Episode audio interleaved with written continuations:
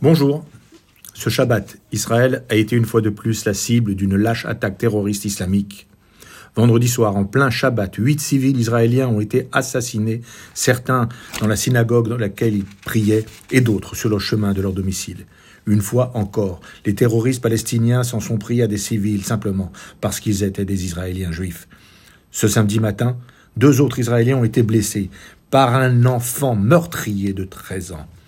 Face à cette horreur, les réactions ont été diverses. Certains condamnant cette attaque immonde contre des civils, d'autres y trouvant une réplique après l'action préventive des forces israéliennes à Jenin, ayant éliminé huit terroristes qui se préparaient à faire couler le sang juif dans les rues israéliennes. Et enfin, les réactions lamentables, coupables voire complices des propagandistes islamo-gauchistes qui, plutôt que de condamner les terroristes, leur trouvaient, à mot à peine caché, une raison noble d'avoir fait couler le sang juif. Je donnerai pour exemple que les mots écrits par le journal Libération le 27 à 20h02 sous la plume de Frédéric Autran.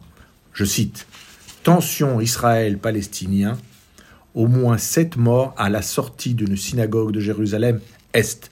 Dans un contexte d'escalade entre Israéliens et Palestiniens, un assaillant a ouvert le feu sur des fidèles ce vendredi soir à Neve Yaakov, quartier peuplé de colons ultra-orthodoxes.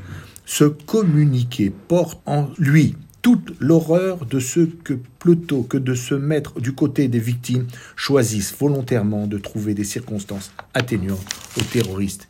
Il parle d'escalade, mettant sur le même pied d'action ciblée et courageuse des forces israéliennes, qui, au risque de leur vie, sont allées au cœur de Jenin, maison par maison, et ont abattu des assassins prêts à l'action avec l'assassinat délibéré de juifs en prière il parle d'assaillants, sans jamais parler des terroristes, qui s'empressent de faire des pauvres victimes des colons ultra-orthodoxes, vivant à Jérusalem-Est, chaque mot étant une balle de plus dans le cœur de ces malheureux juifs massacrés.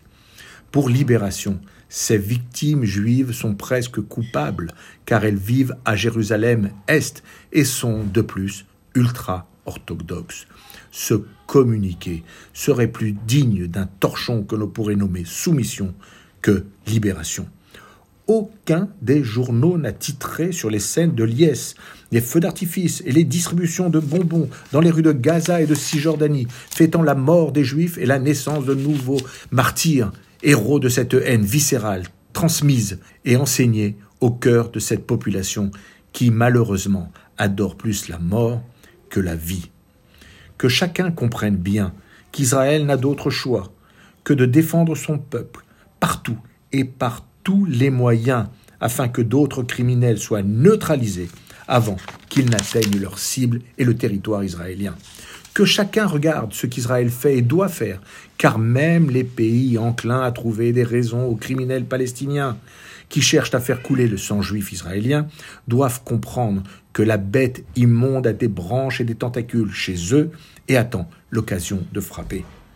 Toutes nos pensées et notre solidarité avec les victimes, leurs familles et avec tout le peuple israélien. À la semaine prochaine.